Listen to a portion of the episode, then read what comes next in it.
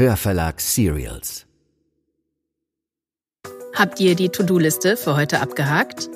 Wird's langweilig im Homeoffice? Verliert ihr zwischen Homeschooling und Fensterputzen langsam den Verstand? Wir haben was für euch. Augen zu, Kopfhörer auf die Ohren.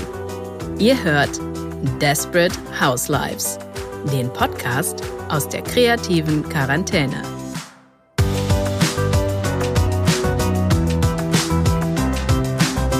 Das ist Folge 7 mit Florian Schröder. Es ist Sonntag und hier spricht eine sehr ausgeschlafene Anna. Hey. Freut ihr euch auch so darauf, ab morgen wieder in erste Geschäfte gehen zu dürfen? Ich kann's kaum erwarten, in meinen Lieblingsbuchladen zu gehen und eine fette Bestellung aufzugeben. Mein Buchregal platzt zwar schon aus allen Nähten, aber es will trotzdem weiterhin gefüttert werden mit großartigen Geschichten und Ideen. Und auch Hörbücher gibt's in Buchläden. Also, auch für euch ein Aufruf. Geht in die kleinen Buchhandlungen in eurem Stadtteil, die brauchen gerade wirklich unsere Unterstützung. Damit ich meine Aufregung aber noch ein bisschen zügeln kann, mache ich jetzt erstmal mit unserem heutigen Gast weiter. Und das ist Florian Schröder.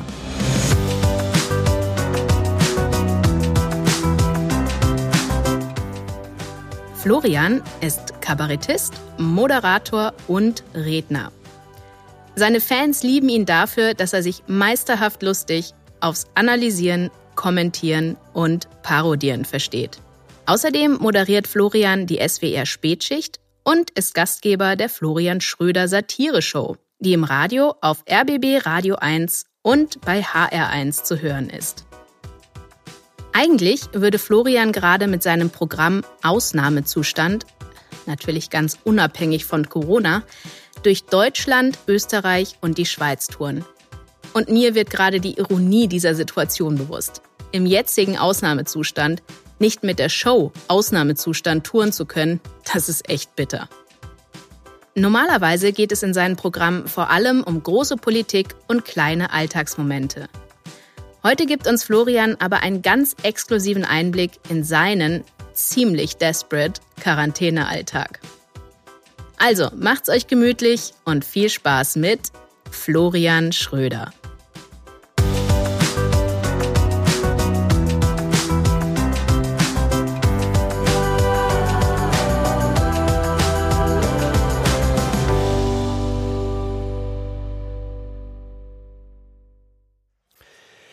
Hallo liebe Leute, mein Name ist Florian Schröder, Komiker, Spaßmacher, Quarantäne-Bespaßer und ähm, im Homeoffice. Natürlich, selbstverständlich. Ich melde mich live aus meinem Homeoffice und ähm, ich bin gar nicht sicher, ob mein Leben jetzt so desperate ist. Ja, doch, doch schon. E eigentlich schon. Äh, also eigentlich sogar sehr. Deswegen habe ich auch lange überlegt, ob ich hier überhaupt mitmachen kann, weil es ist so desperate, dass ich gar nicht weiß, wo ich anfangen soll. Deswegen bin ich dankbar, dass man mir Fragen zur Verfügung gestellt hat, die ich beantworten kann, um es mir äh, einfacher zu machen. Das ist immer gut, wenn man es mir einfach macht. Das hilft vor allem euch. Führst du deinen Beruf noch aus und wenn ja, wie? Ist hier eine Frage. Das ist eine gute Frage. Also einen Teil meines Berufs übe ich nicht mehr aus. Ich bin nicht mehr auf Tournee, denn alle Theater und Hallen sind zu. Niemand möchte mehr rausgehen, sich unmittelbar neben einen anderen Menschen setzen und einem Komiker auf der Bühne zugucken. Das war ja schon vorher oft anstrengend, wenn man eingeatmet hat. Mit der Nase. Dann hat man oft gemerkt, da sitzt einer neben einem. Oh, der, der hat auch schon länger nicht mehr geduscht. Und jetzt ist das weg. Also das heißt, man geht jetzt nicht mehr raus, um Kultur zu erleben, sondern man erlebt sie im Internet. Es gibt Clubs, die fangen an zu streamen äh, und auch Künstler, die fangen an zu streamen. Livestream heißt das Ganze. Und ich selber muss sagen, äh, für mich ist das nichts. Also ich bin gar kein, überhaupt nicht, also null. Also ich habe wirklich lange gesagt, äh, Instagram, scheiße, was ist das für ein Quatsch. Bis ich angefangen habe. Und dann habe ich angefangen und seitdem mache ich es täglich. Also das heißt, meine Arbeit hat sich verschoben. Also ich muss jetzt nicht mehr rumreisen, was übrigens sehr angenehm ist. Ich war noch nie so lange am Stück zu Hause wie im Moment. Und ich will eigentlich, ehrlich gesagt, ich will auch gar nicht mehr weg. Ich finde es so schön hier. Ich, ich äh, entdecke Seiten jetzt auch hier an meiner Wohnung, die, die, die kannte ich gar nicht. Also Großteile meiner Wohnung kannte ich eigentlich nicht, stelle ich jetzt fest. Und jetzt, wo ich Zeit habe, stelle ich fest, ach guck, da gibt's ja auch noch eine Ecke. Äh, und bin ja ein bin ja auch ein Handwerker, ich laufe natürlich auch in die Baumärkte. Ne? Ich nutze die Zeit auch, um ganz viel zu, zu handwerken. Ne? Bin Hand, ich bin ein Handwerker und ich habe ganz viele Teile meiner Wohnung, in denen einfach nichts steht, weil ich sie ja nicht kannte, jetzt mit äh, Sachen zugestellt. Also es passt alles nicht zusammen, aber darum geht's ja auch nicht. Ne? Also es soll ja auch mehr sein als ein Homeoffice, soll ja auch ein Home sein. Denn ein Homeoffice ist Home und der soll ja jetzt nicht nur nix sein. Also, das dazu. Also ich nutze die Zeit, um tagsüber äh, in den Baumarkt zu gehen, mich anzustellen und äh, dann meine Wohnung zum Homeoffice zu machen. Und abends streame ich dann. Ja, das habe ich für mich entdeckt. Bin immer bei Instagram um 20.15 Uhr. Mein Kanal heißt Schröder Live und das hat so angefangen, dass ich irgendwann dachte, ach komm, du kannst nicht auftreten, was willst du denn auch immer machen abends? Und man weiß ja gar nicht, was man machen soll. Also man ist ja im Grunde so programmiert, dass man um 20.15 Uhr eigentlich spätestens auf der Bühne steht. Das heißt, ich dachte, naja, was machst du jetzt? Du stellst dich halt hier äh, vor die Liebsten und machst jeden Abend dein Programm. Und dann habe hab ich das zwei Abende gemacht oder drei und dann war kein Zuschauer mehr da. Die sind alle gegangen, weil sie gesagt haben, nee, also nee, mach das mal draußen. Dann bin ich einen Tag nach draußen gegangen und habe mich dahingestellt und habe mein Programm draußen vor der Tür gemacht, so äh, ganz normal und dann kam auch keiner vorbei, äh, weil die waren alle drin. Dann bin ich auch wieder reingegangen, weil mir zu kalt war und dann habe ich gedacht, nee, dann mache ich das im Internet. Aber wenn ich jetzt im Internet anfange, das Programm, das ich sonst auf Bühnen spiele, zu spielen, für das andere Menschen Eintritt zahlen, die dann aber vielleicht gar nicht im Internet sind. Also das heißt, die, die zahlen, kriegen es nicht und die, die nicht zahlen, kriegen es, weil sie im Internet sind. Weil die, die live vor der Bühne sitzen, sind ja vielleicht nicht die, die im Internet sind. Also dachte ich, hm, wie kommt Sinn in dein Leben? Wie kannst du deinen Rhythmus halbwegs aufrechterhalten? Wie kannst du einer mittel- bis sehr schweren Drogenkarriere in dieser Phase entgehen, indem du jeden Abend bei Instagram sendest? Und das mache ich jetzt immer um 20.15 Uhr. Jeden Abend rede ich mit jemand anderem. Und das ist total schön, weil ich habe wirklich 45 bis 60 Minuten lang Zeit, mich mit Menschen zu unterhalten, die, mit denen ich mich sonst nicht unterhalten würde. Weil ich nicht die Zeit habe, weil die nicht die Zeit haben, weil nicht der Raum da ist und jetzt sind alle zu Hause. Und so habe ich jetzt schon mit vielen gesprochen. Mit Cem Özdemir habe ich eine Stunde verbracht, mit Judith Rakers, mit äh, Christian Lindner, mit äh, Serdar Somuncu schon zweimal und das ist total schön. Das ist wirklich schön. Und ich habe noch selten in meinem Leben so viel gelernt, wie in dieser Stunde, in der ich da abends vor dem Internet sitze. Damit kann man auch dieses Instagram mal ein bisschen positiv äh, besetzen, weil da denkt man immer, ja, da sind ja nur die Models und da sind die ganzen Leute, die wollen immer schön sein und so, die ziehen sich aus und, und, und wollen irgendwie Rossmann-Tüten verkaufen oder den Inhalt auspacken, weil sie dafür Geld kriegen und so. Nee, das ist auch ein Medium, in dem man wirklich teilnehmen kann und in dem man zugucken kann. Und das ganze Video stelle ich dann am nächsten Tag auf YouTube, auf meinen YouTube-Kanal. Da kann man das nochmal angucken. Das mache ich immer, bevor ich dann in den Baumarkt gehe, um wieder ein bisschen zu werkeln. Also insofern muss ich sagen, für mich hat diese Zeit trotz aller Einschränkungen auch sehr viel Schönes.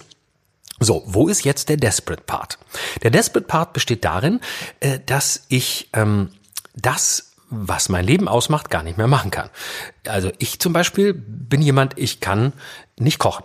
Äh, also fast nicht. Also im Grunde überhaupt nicht. Das heißt, ich ähm, gehe gerne raus abends. Ich gehe in Restaurants und lasse mich bekochen. So, jetzt haben die alle zu. Das war für mich eigentlich das Allerschlimmste. Also man kann mit mir alles machen. Ich solange die Baumärkte offen haben, ist alles gut. Aber Restaurants zu, das ist für mich also die, die Höchststrafe. Das hätte ich mir in meinem Leben nie ausgemalt, dass die Restaurants alle zu haben. So, und dann habe ich Folgendes gemacht. Dann habe ich gedacht, hm, was machst du jetzt? Du musst ja irgendwie an feste Nahrung kommen.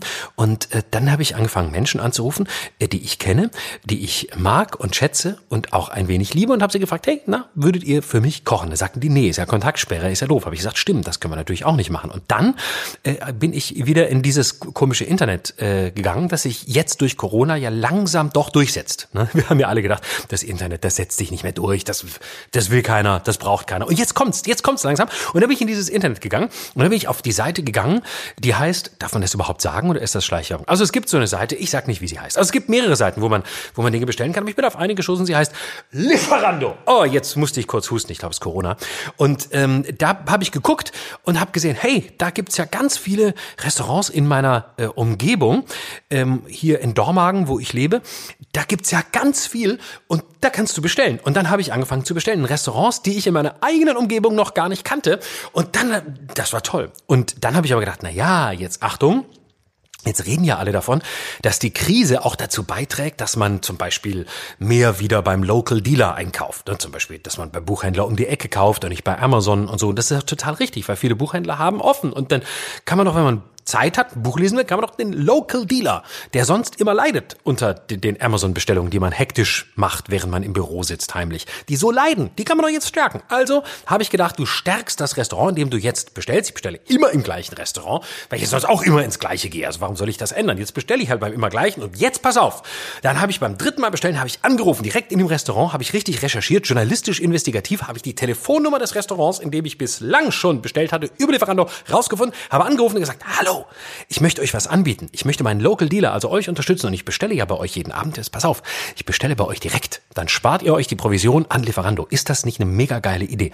Was war die Antwort? Das dürfen wir nicht. Wir dürfen nicht ohne Lieferando. Guck, da sind sie sofort wieder in der Zange dieses Internetgiganten. Gut, jetzt kommen wir da nicht drum rum, bestelle ich halt darüber. Aber ich kriege jeden Abend was zu essen und dann sonst kaufe ich ein. Äh, in ganz normalen Geschäften. Aber Restaurants zu ist schlimm. Übrigens genau wie Fitnessstudios. Fitnessstudios, das ist auch ganz schlimm. Ich, ich trainiere ja gerne in, also ich, Fitnessstudios, gebe das zu, ich gehe da rein. Also ja, ich weiß, ein bisschen peinlich jetzt. Ich gehe auch nicht zu, zu McFit, ich gehe zu, ich gehe zu einem coolen Fitnessstudio, zu Kisa und zu Fitness First. Und ich gehe da wirklich gern hin, weil das so geil zum Abschalten, wenn man so kreativ ist. Ich bin ja so ein Kreativer, ne? Sehr wichtig. Ich bin ja so ein Kreativer. Und wir Kreativen, wir brauchen ab und zu auch mal so was Stupides und so, wo man immer das Gleiche macht. Und ich mache auch gerne immer die gleichen Übungen, wiederhole die dann und ähm, sitz immer schief auf den Geräten. Also bin so einer von denen, die so drauf sitzen, wo du weißt, oh je, oh je, noch zweimal. Und dann bricht er wahrscheinlich in sich zusammen oder irgendwie bricht was ab an seinem Körper, weil er es falsch macht. So einer bin ich. Aber ich bin im Fitnessstudio und ich versuche da zu trainieren. Jetzt ist es zu. Ne? Jetzt, jetzt in meiner Not äh, habe ich jetzt was entdeckt und zwar Parks habe ich jetzt entdeckt. Ich gehe jetzt joggen in einem Park und das ist extrem irritierend, ne, weil das frische Luft und so, das kenne ich gar nicht. Normalerweise rieche ich immer nur den Schweiß der anderen neben mir auf dem Laufband und jetzt draußen, da ist alles Frei, kein Schweißgeruch. Obwohl doch, mittlerweile haben sehr viele Menschen, habe ich festgestellt, das Joggen entdeckt. Das ist echt widerlich. Also das ist so eine Modeerscheinung geworden. Jetzt laufen alle. Alle rennen und die meisten... Oh, oh, oh. Und es ist so voll, dass man mittlerweile gar nicht mehr die 1,5 Meter Abstand einhalten kann, weil man muss einfach nah an den Leuten vorbeilaufen, wenn man überhaupt vorbeilaufen will. Ich habe neulich zum Beispiel mal, waren, sind so zwei Leute neben mir spazieren gegangen und dann laufen die auf geteertem Weg. Ne? Und ich will ja nicht auf geteertem Weg laufen, weil das ist ja nicht gut für die Knie. Man weiß das als professioneller Läufer, das ist nicht gut für die Knie. Also laufe ich direkt neben dem Weg im Rasen, in diesem etwas weicheren Boden, der aber nicht zu weich sein darf. So wie guter Waldboden. Da laufe ich. Und dann laufen ganz außen am Wegesrand, laufen Menschen und dann äh, muss ich an den vorbeikommen. So, jetzt, pass auf, jetzt ist es so voll geworden in den Parks, dass du im Grunde genommen als professioneller Läufer, der ich bin, nur zwei Chancen hast. Entweder du hältst den Mindestabstand von 1,5 Meter nicht ein und läufst direkt an diesen armen Spaziergängern vorbei und die springen natürlich weg, weil sie sind vorbildliche Menschen. Sie haben sogar die Atemschutzmaske draußen aufgezogen. Draußen im Park haben sie die Atemschutzmaske aufgezogen und du denkst schon, oh Gott, oh Gott, oh Gott, man kann es doch übertreiben, aber warum haben sie die Maske aufgezogen? Weil Leute wie ich an ihnen vorbeilaufen. Ja, weil Leute wie ich an ihnen vorbeilaufen, die natürlich nicht den Mindestabstand einhalten, aber ich würde ihn ja einhalten, wenn die middle of the road, also mitten auf dem Weg laufen würden, dann könnte ich den ja einhalten, dann würde ich am Rand laufen. Aber wenn die am Rand laufen und ich muss auch am Rand laufen, dann habe ich ja keine andere Chance, als den Mindestabstand nicht einzuhalten. Und wenn ich ausweichen würde, sagen sie ja jetzt vielleicht, ja, dann weich doch aus, du kannst so auf, lauf doch halt du auf die Straße raus. Dann sage ich, ich kann ja nicht auf die Straße rauslaufen, weil wenn ich auf die Straße, also auf den Weg, mitten auf den Weg rauslaufe, da wo eigentlich die Spaziergänger laufen sollten, dann laufe ich ja mitten auf den Weg und da wiederum ist ja eine Kleinfamilie unterwegs, eine verzweifelte Kleinfamilie, die vom Homeoffice genervt ist, die sowieso den ganzen Tag aufeinander sitzt, die machen einen Fahrradausflug. Und da würde ich mitten in die Speichen dieser Fahrradausflügelnden Kleinfamilie reinlaufen. Die würden alle vom Fahrrad fahren, es gäbe einen schweren Unfall. Ich wäre natürlich als sensibelstes Glied der Kette als Läufer schwer verletzt, würde in mich zusammenbrechen, müsste ins Krankenhaus, käme aber nicht rein, weil die Betten für die ganzen Corona-Patienten reserviert sind, die aber nicht kommen. Versteht ihr? Versteht ihr meinen Gewissenskonflikt? Ja? Das heißt, ich muss nah an denen vorbeilaufen. Ne? Ich muss ja nah an denen vorbeilaufen, weil ich muss meine Knie schonen, ne? weil im Krankenhaus ist kein Platz für mich. Das sind die Probleme, wenn man dann mal rausgeht, um den Lagerkoller zu vermeiden. Ne? Es ist anstrengend.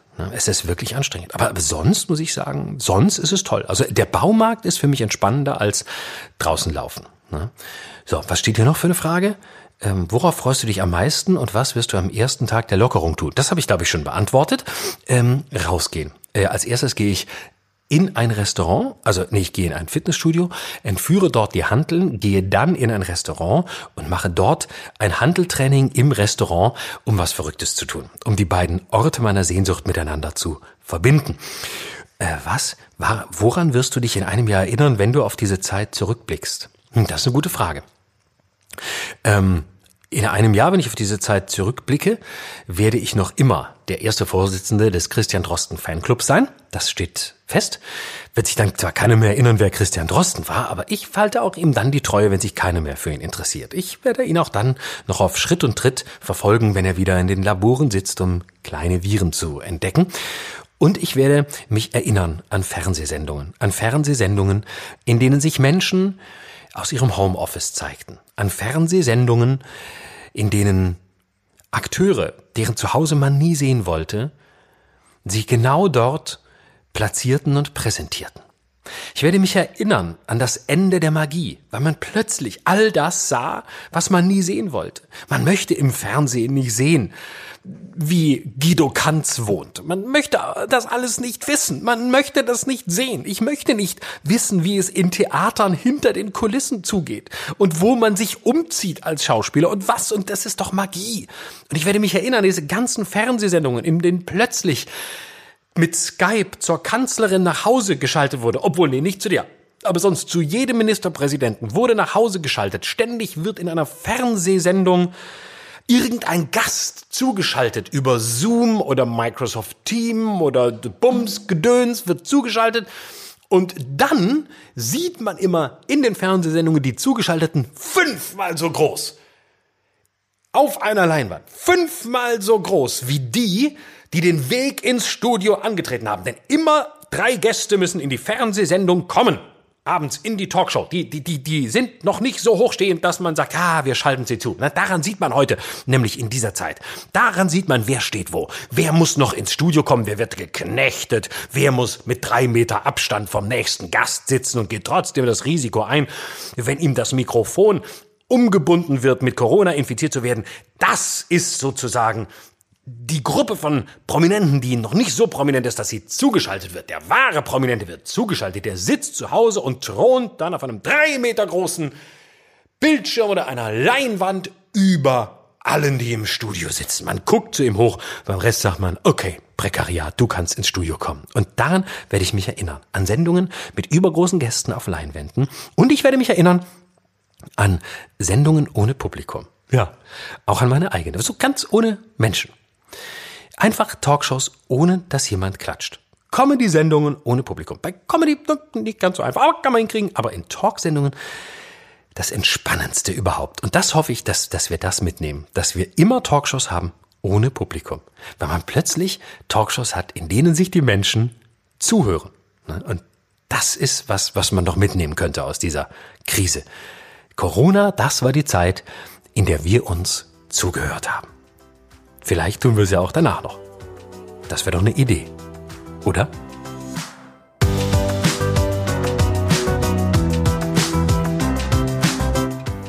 Und es hat richtig Spaß gemacht, dir zuzuhören, lieber Florian.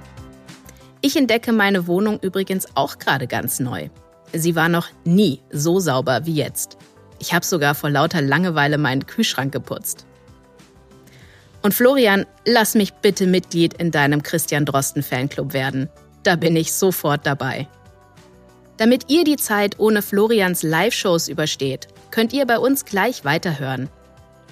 Seine Programme Ausnahmezustand, Frauen, fast eine Liebeserklärung und Entscheidet euch gibt es unter anderem unter www.hörverlag.de oder in jedem Buchhandel. Oder ihr schaut bei Florians Instagram und YouTube-Kanal vorbei. Dort könnt ihr die gerade angesprochene Quarantäneshow mit vielen Gästen sehen. Übrigens, auch unser Instagram-Kanal ist einen Besuch wert. Dort findet ihr viel Zusatzmaterial zu diesem Podcast. Zum Beispiel Bilder aus der Quarantäne unserer Gäste und auch aus meinem Heimstudio. Einfach bei Instagram Hörverlag Serials eingeben und unseren Feed liken.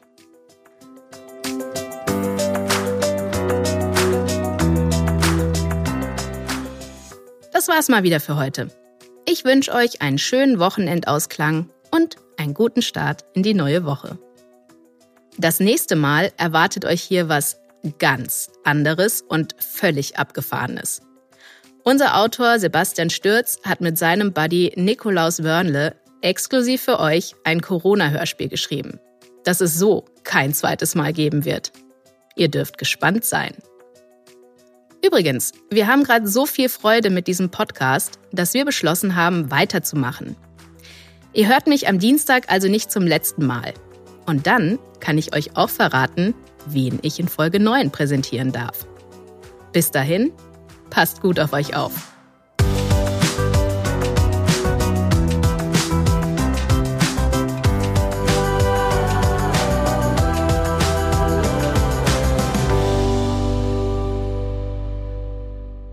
Das war Desperate Housewives, der Podcast aus der kreativen Quarantäne. Ich bin Anna Kohler, die Idee stammt von Susa Willems und mir.